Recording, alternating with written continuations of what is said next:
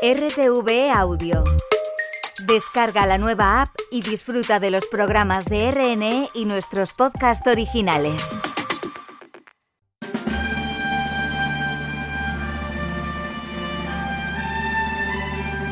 Clarín, informativo taurino de Radio 5, Radio Nacional de España. Dirige y presenta Rafa García. Hola, buenas noches. Aún estamos impactados con la noticia que saltó ayer por la tarde. Roca Rey se apunta a la corrida de Victorino Martín en la Feria de Abril. El gesto del peruano, la primera vez en su vida que va a torear reses de la A Coronada, apunta a ser uno de los grandes atractivos de la temporada. Estamos hablando de los victorinos, el ganador del Hierro de Oro de Radio Nacional de España de 2023, una ganadería que está en un momento extraordinario y que está viviendo una de las mejores épocas de su legendaria historia. Ya puestos a soñar, y dado que aún no están cerrados los carteles del abono sevillano, que entren también Daniel Luque y Borja Jiménez con los victorinos. Eso sí, para que entrara Luque, el reciente vencedor de la oreja de oro, que por cierto estaba dispuesto a lidiar los victorinos en solitario en Castellón, aunque al final no salió, tendría que recibir la aprobación de Roca Rey. Y ojalá llegue, ¿por qué no? Tras el cruce de comunicados de los apoderados de ambos a principios de esta semana, Roberto Domínguez por parte de Roca Rey y Juan Bautista por Daniel Luque, de momento ambos toreros van a tener una reunión privada para intentar limar asperezas cuando regresen de América. Mañana vamos a dedicar gran parte de nuestra tertulia a la última hora de una rivalidad que tiene pinta de llegar a ser histórica.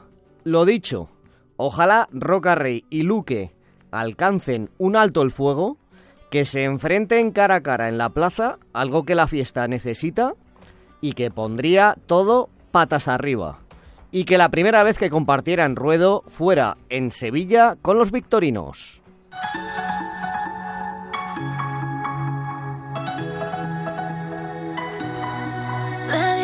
El próximo jueves será la gala de presentación de la Feria de San Isidro y para ir calentando la empresa de Madrid Plaza 1 anunció ayer los carteles del Domingo de Ramos y del Domingo de Resurrección. Paco Notario, buenas noches. Buenas noches, Rafa. El domingo 24 de marzo se abre la temporada en Madrid, domingo de Ramos, con una corrida de cuadri, después de los desencuentros que tuvo esta ganadería con la empresa la temporada pasada, vuelve a Madrid. Corrida de cuadri que matarán Antonio Ferrera, Octavio Chacón y Gómez del Pilar. Y el domingo 31 de marzo, domingo de resurrección, a la sombra de, del domingo de resurrección en Sevilla, toros de Pedraza de Yeltes para Román, Manuel Díaz Gómez, que confirma alternativa, y Francisco de Manuel. Carteles Rafa de marcado sello torista, con toreros también del gusto de los aficionados de Madrid.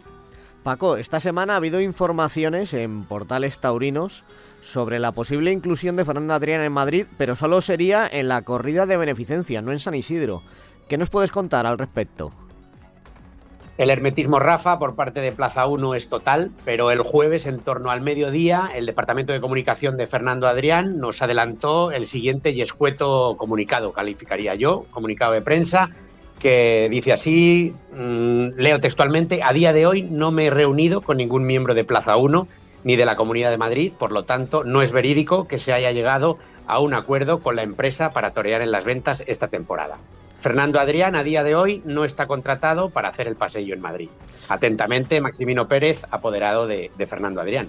Sí, lo cierto es que si Fernando Adrián al final entrara en beneficencia, el cartel estaría formado por Morante de la Puebla, Sebastián Castella y Fernando Adrián con toros de García Grande. Ojo, que esta decisión de Plaza 1, con el beneplácito del Centro de Asuntos Taurinos de la Comunidad de Madrid, iría en contra de la oferta ganadora que Plaza 1 presentó al pliego de las ventas. Según esa oferta ganadora, en la beneficencia al menos tendría que hacer el paseillo un triunfador de San Isidro, en este caso de 2024, no de 2023. Nunca podría ser una corrida previamente cerrada. Así lo confirmaba el director general de Plaza 1, Rafael García Garrido, en los micrófonos de Clarín el 6 de noviembre de 2022, hace poco más de un año. Claro, evidentemente, nosotros vamos a tratar de, cuando firmemos los contratos, con, no con solo con las figuras, con todos los toreros que actúen en la feria, eh, que se deje la fecha de la beneficencia libre, porque en el caso de que triunfen, pues tendrían que torearla y además tampoco se va tanto porque es el primer domingo de después de San Isidro, ¿no? Por lo tanto, eh, es, es una cosa que yo creo que, que nos demandaban mucho los aficionados, que creo que es algo interesante, que la beneficencia sea de verdad para triunfadores y claramente es nuestra intención. Así que eh, esto va a ser una de las grandes incógnitas que vamos a tener el próximo jueves en la gala de San Isidro. Y vamos a ver qué nos encontramos, Paco. Así es, sabremos si el domingo 9 de junio está o no en Madrid eh, Fernando Adrián. Muchas gracias, Paco. Gracias a ti, un saludo.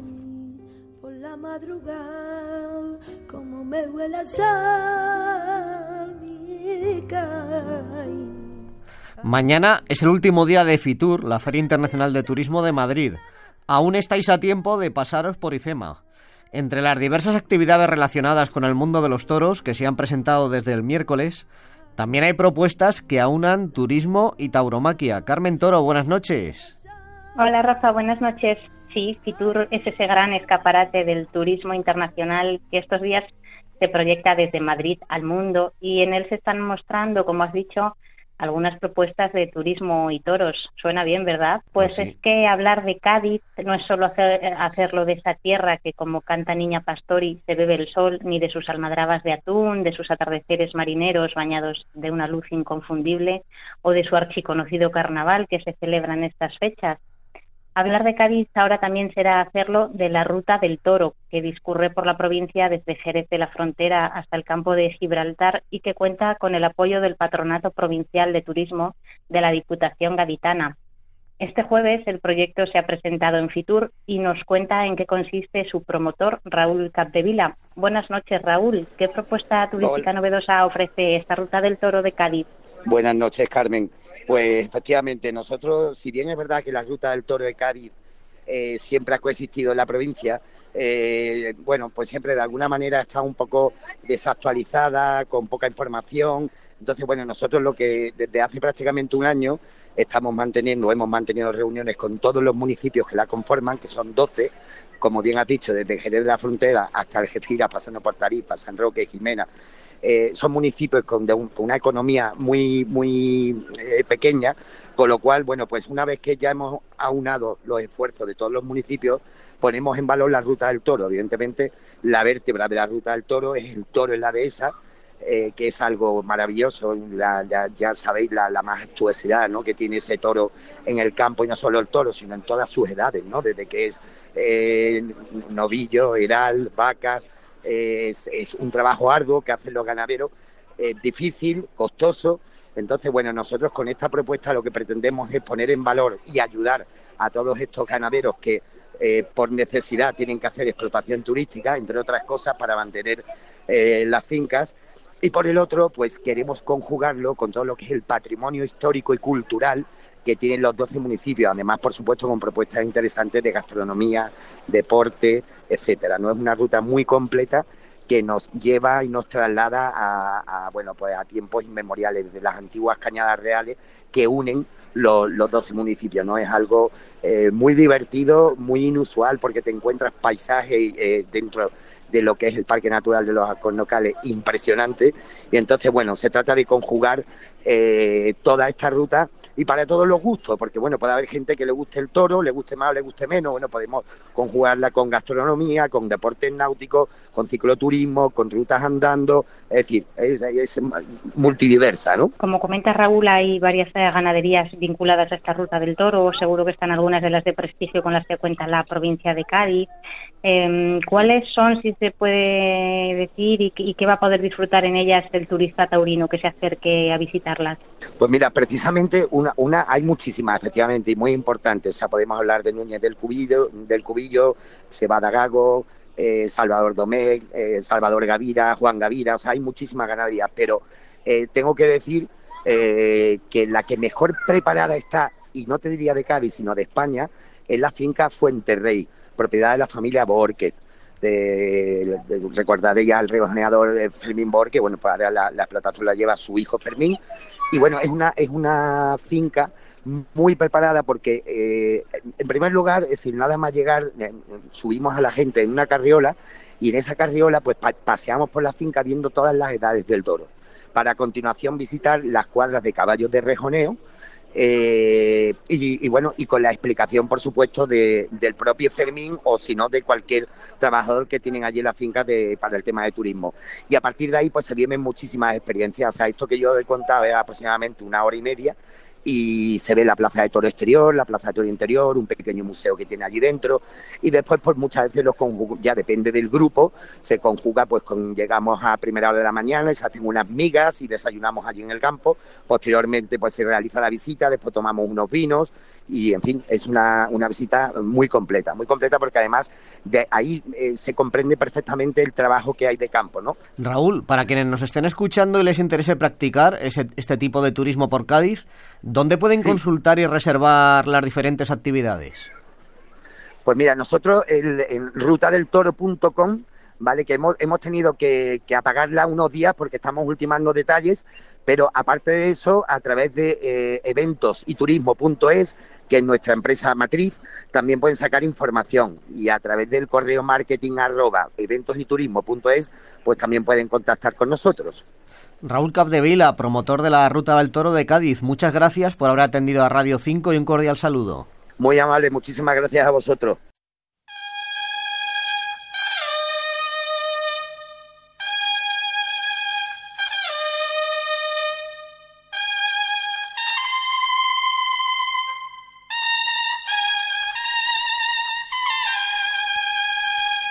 En estos momentos se está celebrando la tercera y última corrida de la Feria de San Sebastián en San Cristóbal, en Venezuela. Mano a mano protagonizado por Manuel Escribano y Jesús Enrique Colombo, con toros de la ganadería de los Arangues, tras la baja de David Fandil Alfandi. En los dos días anteriores han salido a hombros en San Cristóbal Daniel Luque, Emilio de Justo y Jesús Enrique Colombo. El festejo de hoy ha comenzado a las nueve y media hora española y en San Cristóbal se encuentra el corresponsal de Clarín en Venezuela, Rubén Darío Villafraz. Buenas noches, Rubén.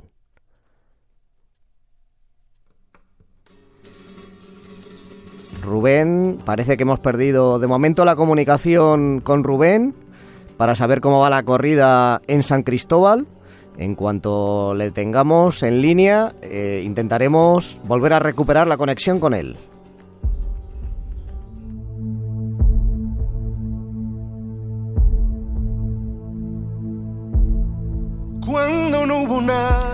Quedan apenas 24 horas para que vuelvan las corridas de toros a la Plaza México, cerrada desde el 15 de mayo de 2022.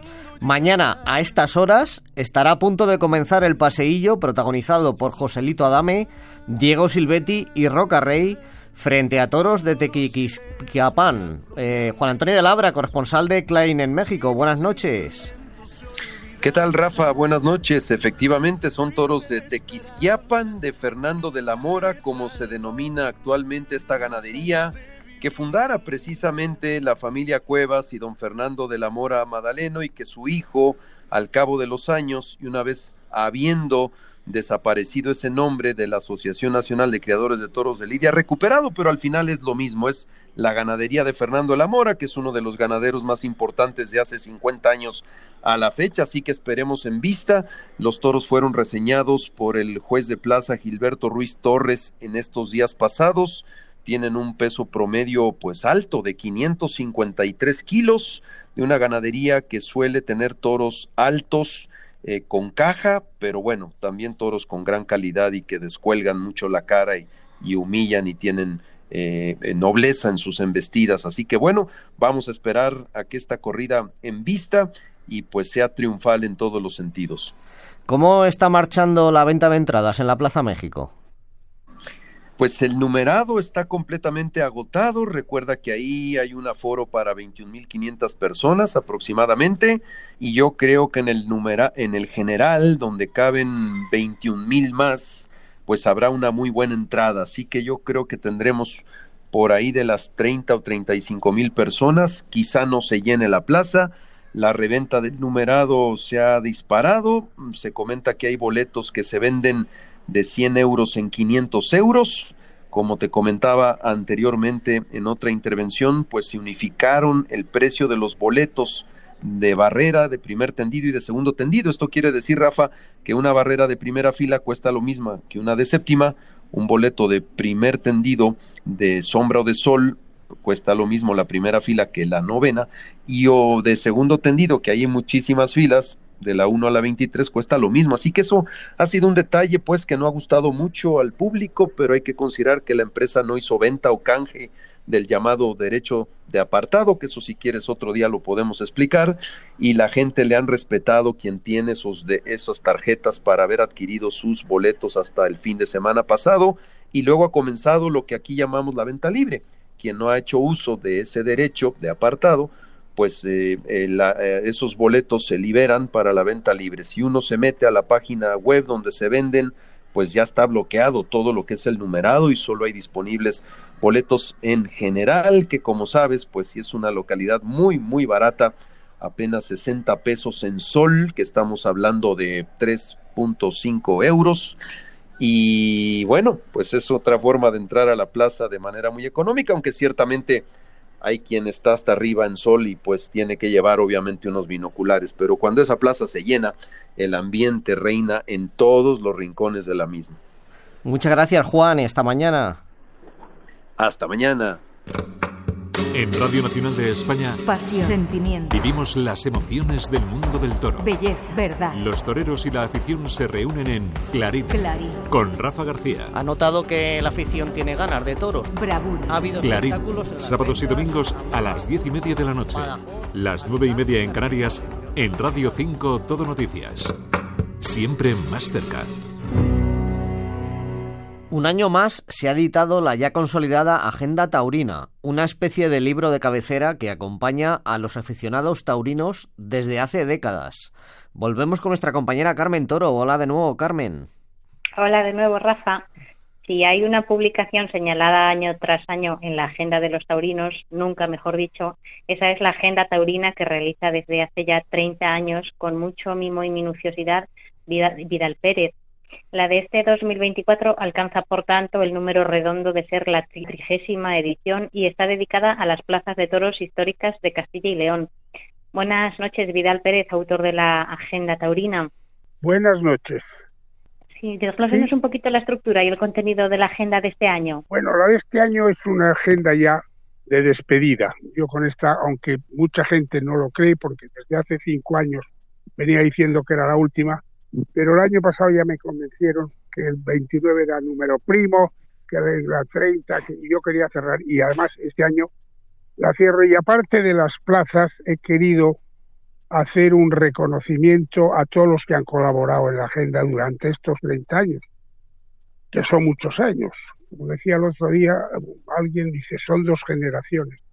A todos los que han presentado la agenda, que han sido presidentes de comunidades, alcaldes, no solamente de España, sino de, de todo el de, Francia de, y de América. Luego también la he dedicado a todos los que han pasado, todos los pintores que han pasado, pintores, escultores, fotógrafos, y más de 523 colaboradores que han escrito la agenda durante estos 30 años. A ellos va principalmente dedicada la agenda. Y la temática central de, de, la agenda de este año son las plazas de toros históricas de Castilla y León. ¿Por qué ha elegido este hilo conductor y cuántas plazas incluye bueno, Vidal? ¿Cuáles de ellas destacaría usted también? Bueno, la primera es la, la que la que es la de la de Béjar, uh -huh. que es la más antigua de España, que de, creo que es de 1711, que, que es como se hacían las, las plazas este, que están al lado de un, de un, de un convento de un, o de un santuario. Pero bueno, están también pues las plazas de, de, Peñafiel, las de Soria, la de Burgodiosma, un poco las plazas históricas, las que tienen un poco de más de 100 años, y algunas que se están recuperando. Vidal ha comentado que en esta edición número 30 eh, usted ya va a decir adiós a la agenda. Pero le gustaría Pues sí. que continuara eh, el año que viene y, Pues a mí me y gustaría y que quién, y cree que podría continuarla. Pues hombre, yo tengo uno de los colaboradores, y te lo he dicho, pero él me empieza a decir que es un tal Julián Agulla. Dicho, hombre, yo creo que tú puedes continuar. Pero es una labor muy ingrata, muy ingrata porque no solamente es hacerla, es que luego hay que colocarla. Y, hombre, yo, gracias a Dios, pues la verdad es que tengo muchos amigos y me han respondido muy bien pero claro, esta persona dice, es que yo no, no es lo mismo que estés tú que no estés tú. Eso es así, porque yo ninguno de mis hijos lo puedo hacer. Primeramente porque hay algunos que no, si, si hubieran estado conmigo durante 20 años, por lo mismo, sí. Pero es, es difícil. Es, por desgracia es muy personal.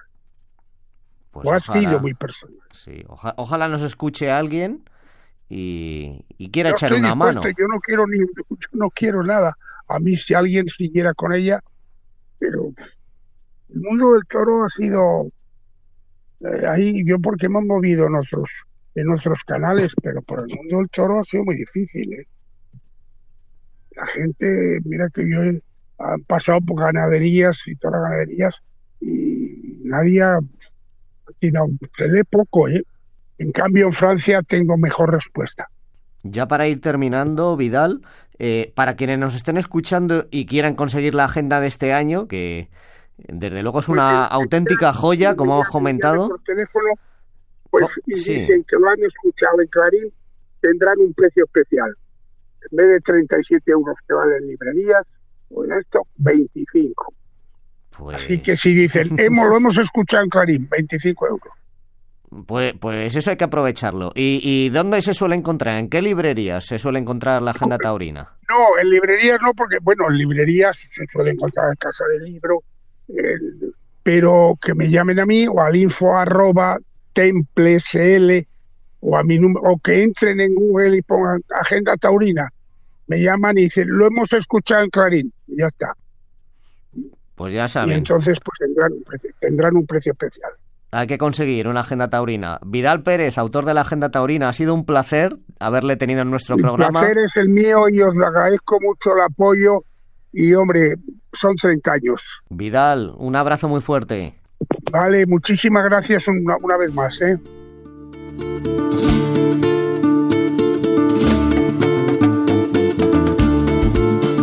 Como hemos comentado hace unos minutos, en estos momentos se está celebrando la tercera y última corrida de la Feria de San Sebastián en San Cristóbal, Venezuela, con un mano a mano protagonizado por Manuel Escribano y Jesús Enrique Colombo con toros de la ganadería de los Arangues. Eh, eh, en el día de ayer se supo que causaba baja en este cartel el granadino David Fandil Alfandi. Y también hay que recordar que en los dos días anteriores de la feria salieron a hombros Daniel Luque, Emilio de Justo y Jesús Enrique Colombo. Esta semana además hemos conocido que se va a celebrar el 30 de marzo la corrida picasiana de Málaga con un cartel formado por Cayetano Rivera Ordóñez, Emilio de Justo y Pablo Aguado con toros de la ganadería del Bellosino.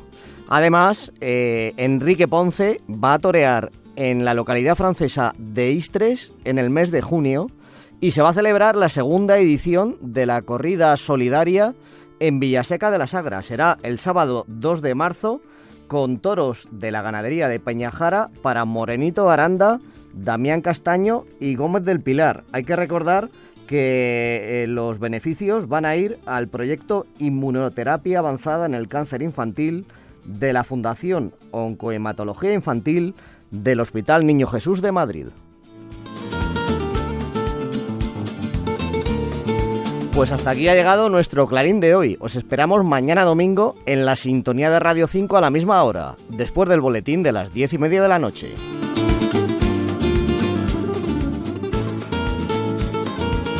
Ya sabéis que podéis escuchar nuestro programa también en podcast, en RTV Audio, como podéis ver en la web Tendido Cero, el programa taurino de los sábados en la 2 de Televisión Española.